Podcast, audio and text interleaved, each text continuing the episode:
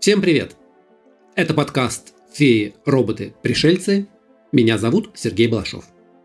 Сегодня я хочу поговорить о единицах измерения времени и расстояния в космосе, о земных единицах отсчета и о космических, о принципе антропоцентризма и теории относительности, и о том, почему привычные нам календари и измерительные приборы будут бесполезны на других планетах.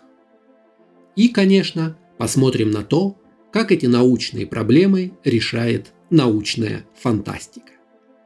Каким календарем пользуются в Галактической империи, что заменяет день и ночь жителям космических кораблей, и рассмотрим другие интересные вопросы.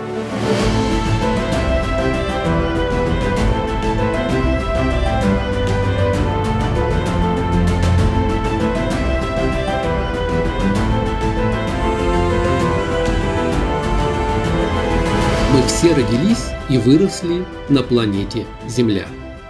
Так что ее текущие физические параметры кажутся нам совершенно естественными. Один оборот вокруг оси – один день.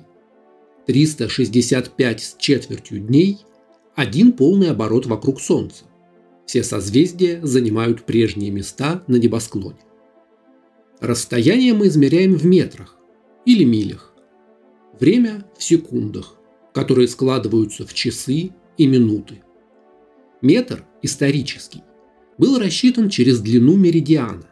Одна десятимиллионная часть расстояния от Северного полюса до экватора по поверхности земного эллипсоида на долготе Парижа. В конце 20 века это расстояние было переведено в более точное и не привязанное к поверхности Земли – Метр устанавливается фиксацией скорости света в вакууме, равным в точности 299 миллионов 792 тысячи 458, когда скорость выражена единицей метр в секунду. То есть мы взяли скорость света, которая всегда постоянно в вакууме, посчитали ее в метрах, а потом выразили, наоборот, метр через скорость. Секунда, в свою очередь, является единицей измерения времени. В обиход ее ввели относительно недавно, с появлением точных механических часов, способных отмерять одну шестидесятую долю минуты. В 17 веке французский математик Марен Марсен рассчитал, что маятник с длиной в 39,1 дюйма будет иметь период колебаний – точно 2 секунды. Но создать часы такой конструкции с точным ходом смогли только через 30 лет после этого, ближе к концу века. Согласно современному научному определению, секунда – это время, равное 9 миллиардам 192 миллионам 631 тысячи 770 периодам излучения соответствующему переходу между двумя сверхтонкими уровнями основного состояния атома цезия-133, невозмущенному внешними полями при температуре 0 кельвинов. После введения такой формулировки было обнаружено, что гравитационное замедление времени влияет на секунды, отсчитываемые атомными часами, в зависимости от их высоты над поверхностью Земли – Универсальная секунда была получена путем корректировки значений каждых атомных часов приведением их к среднему уровню моря. Запомним эти определения и все уточнения к ним. Сами цифры запомнить на слух невозможно. И это тоже важно. Мы еще вернемся к этому чуть позже. Пока что поговорим об измерении расстояния. Пространство за пределами Земли – настолько невероятно обширно, что единицы измерения, удобные для нас в повседневной жизни, быстро становятся гигантскими. Расстояния между планетами и особенно между звездами могут стать настолько большими, если их придется выражать в триллионах и квадриллионах километров, что станут громоздкими. Поэтому для космических расстояний мы переходим на совершенно другие типы единиц, астрономические единицы, световые годы и парсеки. Астрономическая единица, сокращенно АЕ, это полезные единицы измерения в нашей Солнечной системе. Одна астрономическая единица – это среднее расстояние от Солнца до орбиты Земли, которое составляет чуть меньше 150 миллиардов метров. При измерении в астрономических единицах расстояние в 1 миллиард 400 миллионов километров от Солнца до орбиты Сатурна составляет гораздо более удобные 9,5 астрономических единиц. Таким образом, астрономическая единица – это отличный способ сжать космические числа до более удобного размера. Такие единицы также позволяют легко представить расстояние между объектами Солнечной системы. С их помощью сразу становится понятно, что Юпитер вращается в пять раз дальше от Солнца, чем Земля – и что Сатурн находится в два раза дальше, чем Юпитер. Для гораздо больших расстояний межзвездных астрономы используют световые годы. Световой год – это расстояние, которое электромагнитные волны, то есть свет, проходят в вакууме, не испытывая влияния гравитационных полей за один юлианский год. Это составляет около 9 квадриллионов 460 миллиардов метров или 63 241 астрономическую единицу. Как и АЕ, световые годы делают астрономические расстояния более управляемыми.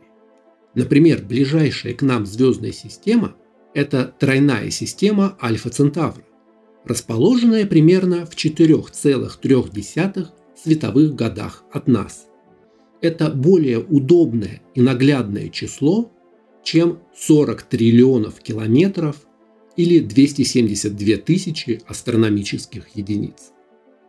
И, наконец, парсек. Эта единица используется, когда количество световых лет между объектами достигает тысяч или миллионов. Один парсек равен 3,26 световых лет. Происхождение этой единицы измерения немного сложнее. Оно связано с тем, как астрономы измеряют ширину неба. Парсек – это длина длинной стороны прямоугольного треугольника, короткая сторона которого равна одной астрономической единице, когда угол между Солнцем и Землей, если смотреть снаружи, равен одной угловой секунде. В этих единицах расстояния между Солнцем и нашими ближайшими соседями, Альфа и Проксима Центавра, равно 1,3 парсека. Слово «парсек» происходит от параллакса угловой секунды. Астрономы используют также мегапарсек. Мегапарсек равен 1 миллиону парсеков для межгалактических расстояний или шкалы расстояний между галактиками. Казалось бы, с измерениями расстояния и времени все очевидно. У нас есть часы, которые отмеряют секунды и дни. Расстояние до далеких звезд выражены в световых годах и парсеках. Что здесь непонятно? Но если задуматься, то все здесь основано на геоцентризме и совершенно не подходит для других планет. Все меняется, стоит нам отправиться на другую планету. На Марсе Оборот вокруг оси, один марсианский день, или для краткости сол, занимает 24 часа 40 минут. Если мы окажемся на Венере и как-то справимся с ее кислотной атмосферой и высоким давлением, то один день будет длиться 117 земных, потому что ее вращение намного медленнее нашего. С другой стороны, один год на Венере равен 243 земным дням, потому что Венера движется немного быстрее, а ее орбитальный путь короче, чем у Земли. А у Меркурия один день, оборот планеты вокруг своей оси, равен примерно 176 земным дням или ровно двум меркурианским годам. Точное отношение один к двум обусловлено орбитальным резонансом. То есть день может быть длиннее, чем год. На Юпитере наоборот, день длится чуть меньше 10 земных часов, а полный оборот вокруг Солнца, самая большая планета нашей системы, делает почти за 12 лет. Конечно, если у нас когда-нибудь будет колония на спутниках Юпитера, эта колония может жить по времени метрополии. Невзирая на положение Солнца в небе, отмерять отрезки времени по 24 часа. Похожим образом поступают полярники на Северном полюсе. Полярный день длится полгода. По Солнцу сутки отмерять непрактично. И есть просто время отдыха и время работы. Но что если мы окажемся на планете Глиза 581c? Физические параметры совсем другие. Земные день и год это абстрактные величины, которые никак не привязаны к обращению этой планеты. Более того, окажись мы там, мы даже объяснить не сможем, сколько это – 24 часа.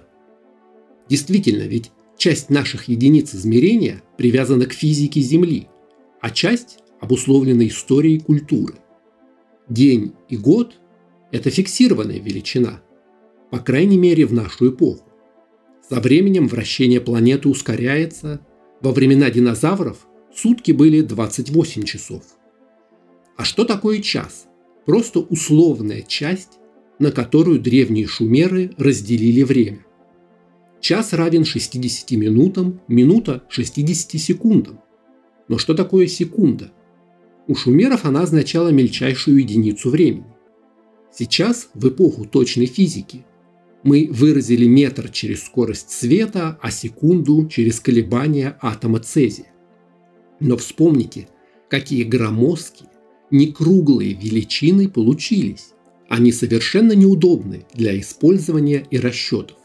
В самом деле, если бы цивилизации на другой планете нужно было принять единицу измерения расстояния, они вряд ли бы пришли к метру равному 1,299 миллионной светового года. Странное и неудобное в расчетах число. Так что на нашей базе Наглиза 581c вовсе незачем будет привязывать жизнь станции к древним земным величинам. Даже сутки для нас вовсе не обязательны. Проводились эксперименты по проверке биоритмов. Доброволец спускался в глубокую подземную пещеру. У него не было никаких способов отмерять время. Еду и воду спускали через неравные промежутки. Сеансов связи с поверхностью не было.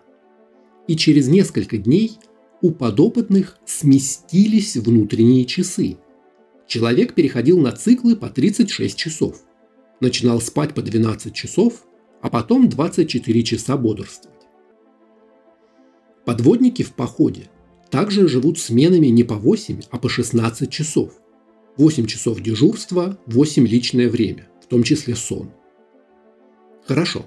Пусть наша колония на другой планете живет по своим собственным отрезкам времени. Как мы будем измерять расстояние до нее?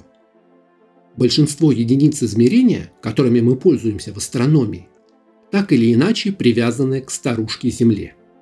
Световой год – это время, которое свет в вакууме проходит за время оборота Земли вокруг Солнца. Астрономическая единица – среднее расстояние от Земли до Солнца. Даже парсек – это 1 градус на небосклоне, то есть опять величина, привязанная к нашим долям и радиусу Земли. На другой планете охват небосклона будет другим. Конечно, у нас есть скорость света. Величина не просто постоянная, а фундаментальное, встроенное в саму ткань нашей Вселенной. Зная скорость и время, можно определить расстояние. Остается только, чтобы некий межгалактический совет дал всем путешественникам единицу времени, да пусть даже земную секунду. Тогда, умножив скорость света на время пути, мы получим абсолютное значение длины отрезка между двумя звездами. Так, Совсем нет. На больших расстояниях будут иметь значение свойства самой Вселенной. Звезды и галактики не стоят на месте. Все звезды вращаются вокруг центра нашей галактики, причем с разной скоростью. Галактика Андромеды приближается к Земле со скоростью 310 км в секунду. То есть, измеряя расстояние, мы должны будем делать поправки на все эти взаимные смещения. Но дело не только в сложности расчета. Сама Вселенная расширяется. Вспомните это классическое объяснение. Если на воздушном шарике нарисовать звезды и начать шарик надувать, то сами звезды на поверхности шара двигаться не будут. Тем не менее, расстояние между ними будет нарастать, потому что расширяется само пространство, в котором они находятся.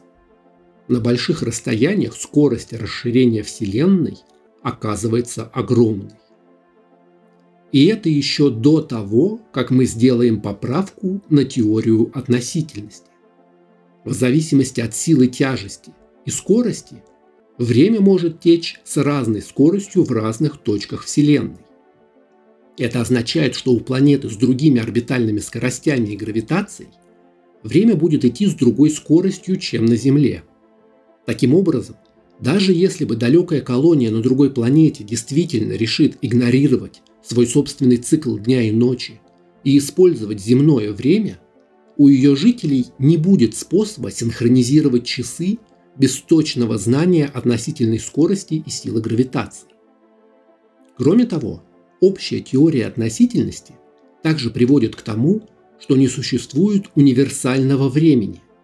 Нет даже универсального способа упорядочить два события, если только одно не могло быть причиной другого.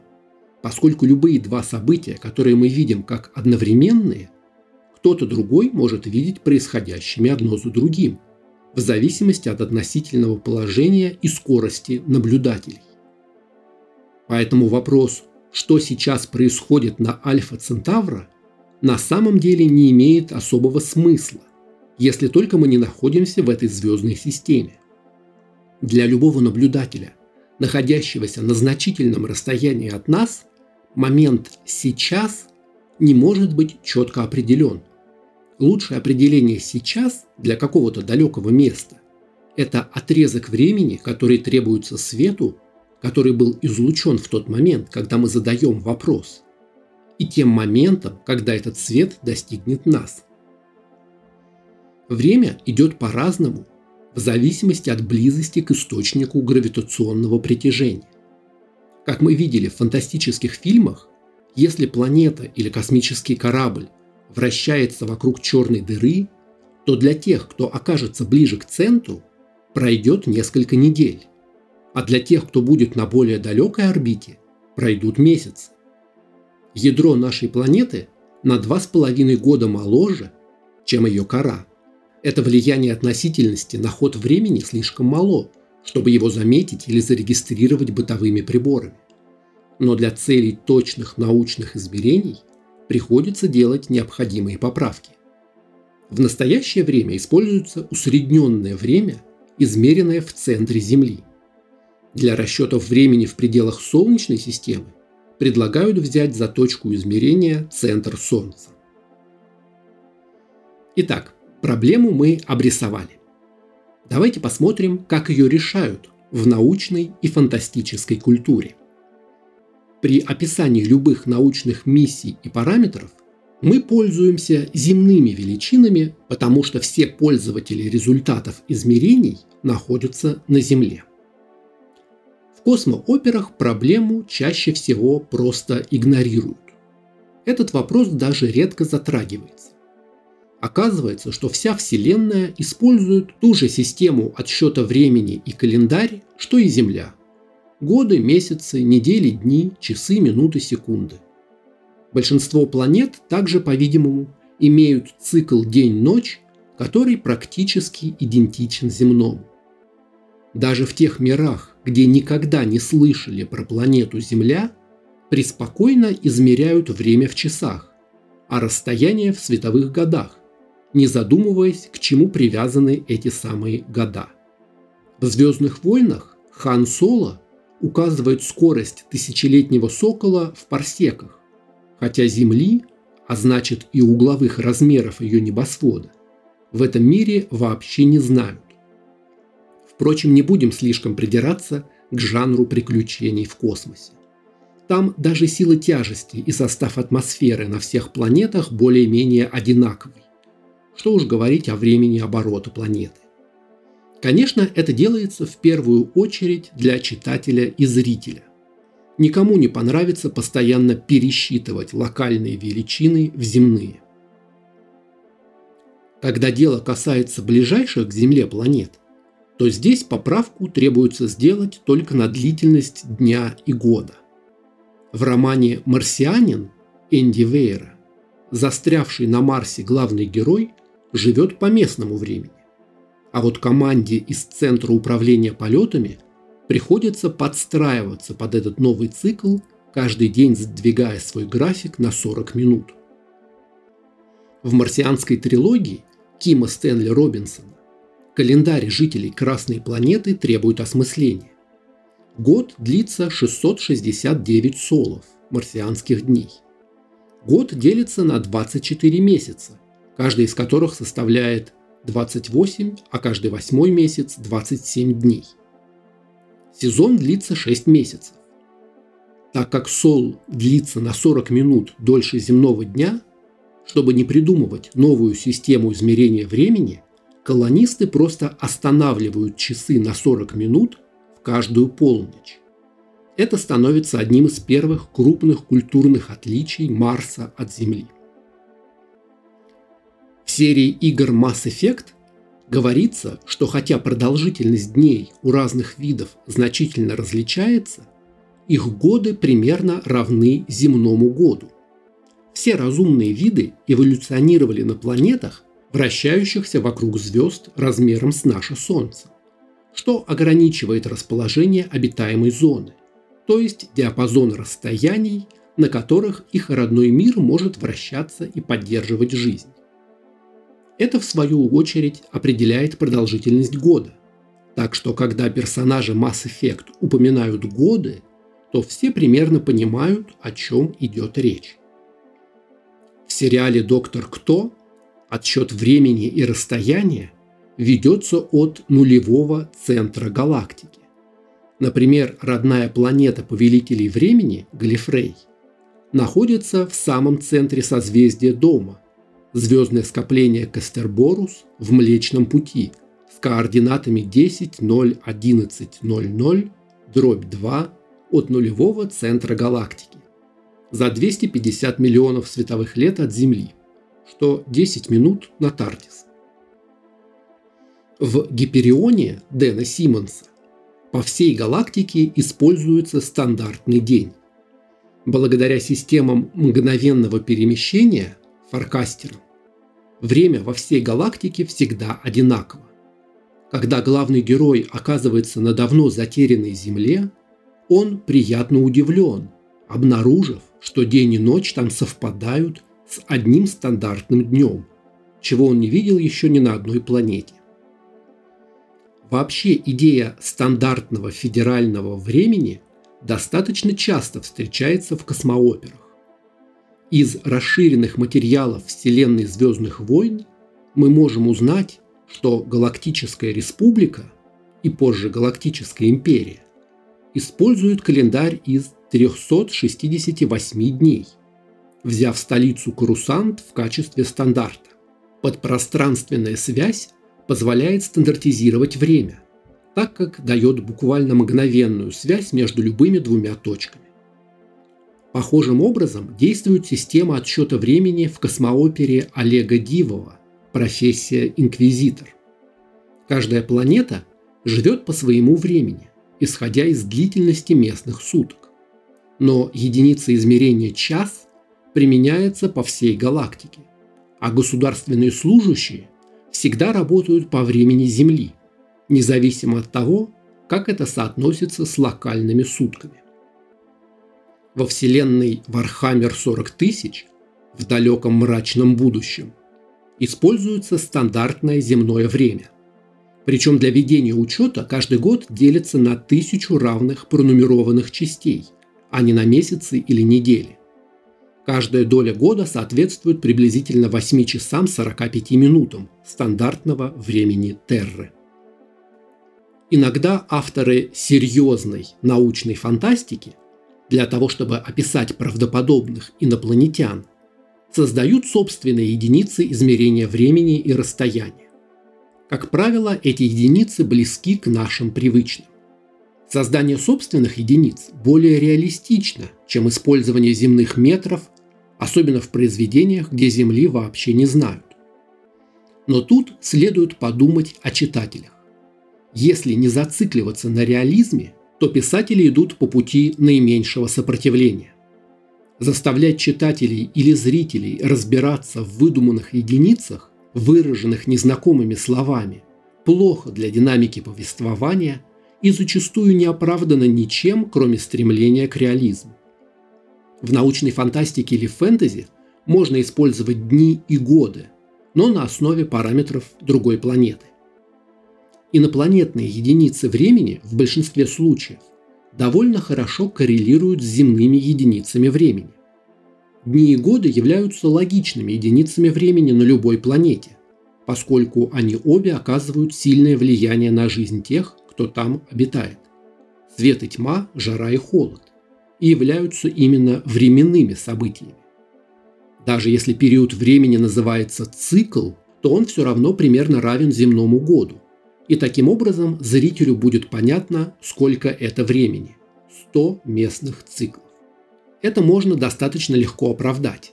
Инопланетяне, вероятно, живут на планете, которая вращается вокруг звезды и имеет цикл дня и ночи, так что у них вполне могут быть естественные единицы времени, соответствующие дню и году. Если планета, о которой идет речь, почти идентична Земле, а звезда, вокруг которой она вращается, такая же, как и Солнце, то в этом случае она может находиться на том же расстоянии и, следовательно, иметь такие же орбитальные характеристики.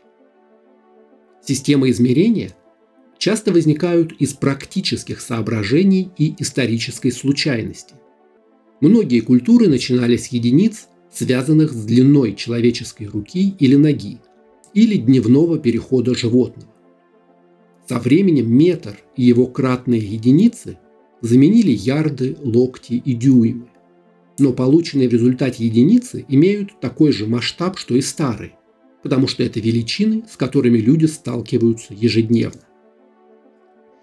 Так что изобретенные выдуманные единицы измерения в новом мире должны быть практичными и понятными для зрителя, соотноситься с размером инопланетян и быть похожими на земные единицы.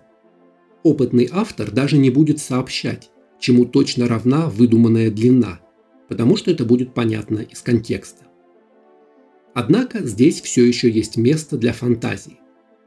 Космические скитальцы, живущие на космическом корабле которые почти никогда не приземляются на планеты, будут думать часами и циклами сна, а не днями и годами. У фантастических существ из мира вечной ночи может быть какой-то особенный способ следить за временем. Маленькие каменные существа, живущие глубоко под землей, могут с трудом понимать, что такое день. Было бы интересно увидеть инопланетные способы измерения времени, но только если они по своей сути отличаются от часов, дней и лет. Они являются просто выдуманными синонимами для них. Подземные существа могут использовать как часовой цикл пульсации свечения корней грибов. Ночные существа, живущие в мире без света, будут измерять годы по прилетам роев мигрирующих светлячков – и так далее. Какие интересные системы измерения времени и расстояния вы знаете из фантастики и фэнтези? Напишите в комментариях. А на сегодня это все. Спасибо, что слушали. Подкаст «Феи, роботы, пришельцы» можно читать на Дзен, ВКонтакте и в Телеграме. Аудиоверсия доступна на сервисах Яндекс Музыка, Apple подкасты, Google подкасты и подкастах ВКонтакте. Видеоверсию смотрите на канале YouTube. Поддержать проект можно на сервисе Boosty по ссылке в описании. Оставляйте комментарии, ставьте оценки. Не забудьте подписаться на канал, чтобы не пропускать новые выпуски. Скоро увидимся!